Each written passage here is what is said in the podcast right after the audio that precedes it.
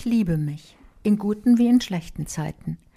Auch wenn ich versage, krank werde, alt aussehe, mich hässlich fühle. Ich liebe mich, auch wenn andere mich anfeinden, wenn ich in ihren Augen nicht funktioniere, wenn ich Fehler mache.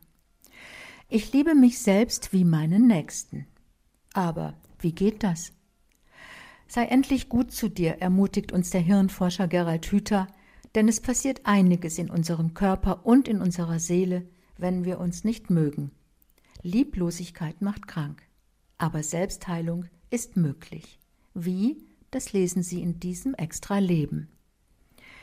Die Spuren des Ersten Weltkriegs haben Alain Malinowski von Kind an geprägt. Als er jung war, fand er in den Wäldern und Feldern seiner Heimat viele Reste aus dem Krieg. Helme, Waffen, Munition. Später arbeitete er als Metrofahrer in Paris, und weil er oft zwischen zwei Schichten Zeit hatte, verbrachte er jede freie Stunde in einem Militärarchiv. Dort entdeckte er zufällig eine französische Landkarte vom 28. April 1917, worin der 260 Meter lange Winterbergtunnel erstmals eingezeichnet war.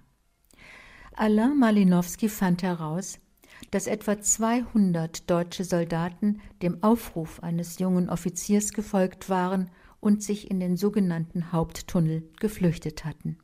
Ein fataler Fehler. Nur drei von ihnen konnten aus der tödlichen Falle gerettet werden. Nun wurde der Eingang zum Tunnel freigelegt und mit der Totenruhe am Winterbergtunnel ist es vorbei. Plünderer kommen und stören den Frieden. Ein gefährliches Unterfangen, denn es wurden Handgranaten gefunden, die jederzeit explodieren können. Jetzt soll geklärt werden, wie man würdig der Toten im Winterbergtunnel gedenken kann. Eine spannende Geschichte.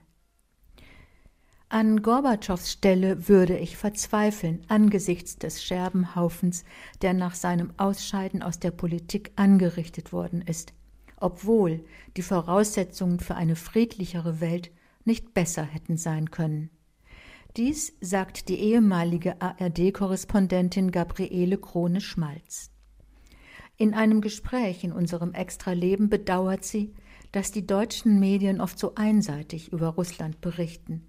Die aktuelle politische Entwicklung hält sie für gefährlich. Sie warnt vor einer Destabilisierung Russlands und fordert eine entschlossene Entspannungspolitik.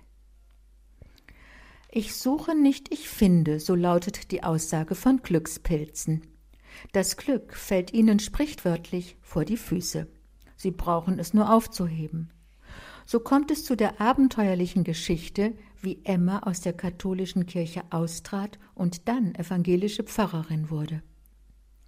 Sich treiben lassen, die Augen aufhalten, sich einlassen auf das, was einem gerade begegnet. Nicht suchen, sondern finden ist das Glück. Natürlich wissen wir, dass wir jederzeit von einem Unglück heimgesucht werden können.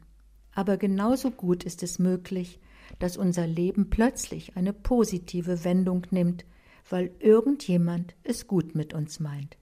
Darum sagen wir in diesem Extra-Leben, mach dich auf was Schönes gefasst. Viel Glück beim Finden. Dieser soeben gehörte Inhalt ist in der Zeitschrift Public Forum Extra zu lesen. Public Forum Extra erscheint mit zwölf Ausgaben im Jahr.